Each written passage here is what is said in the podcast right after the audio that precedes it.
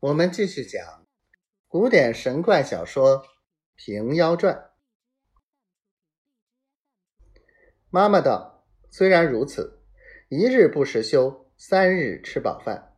你不出去，终不成我出去。”胡员外吃妈妈逼不过，起身道：“且把腰系紧些个，不知是一日半日的事。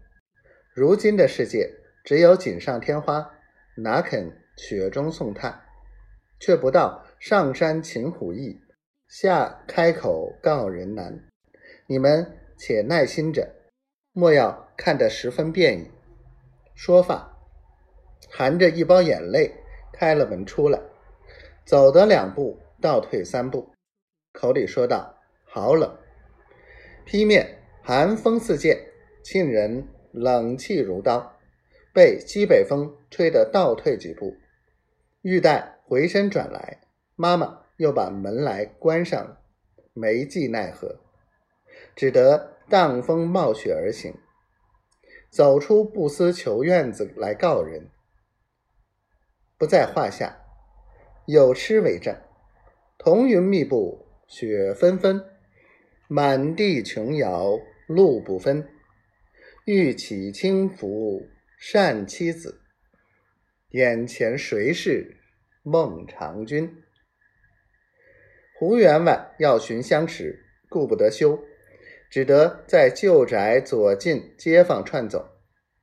这世上人多有认得的，见他来时，点点说说道：“这便是财主的下场头了。”也有那轻薄的，低低唱道：“胡员外。”天降灾，好日去了，恶日来。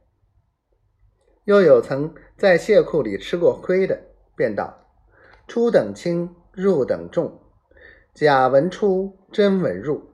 世间只有开典当的七心，只愿一个像胡家老儿现世受报。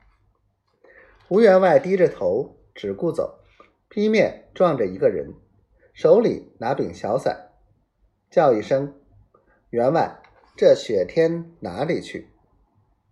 胡员外看时，却是旧时请在家内教咏儿经书的陈学究先生陈善。胡员外满面羞惭，做了揖，便道：“瞒不过学究，家中实在艰难，只得出来寻个相识则个。”陈善道：“既是。”囧法使如何不去投访四牌坊下那一个人来？胡员外问道：“是哪个？”陈学究向他耳边说了几句说话。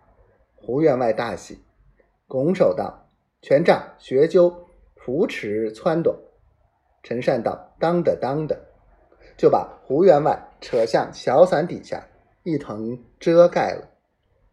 胡员外趁着伞，附身从原路。转南向四牌坊门楼下投那个人。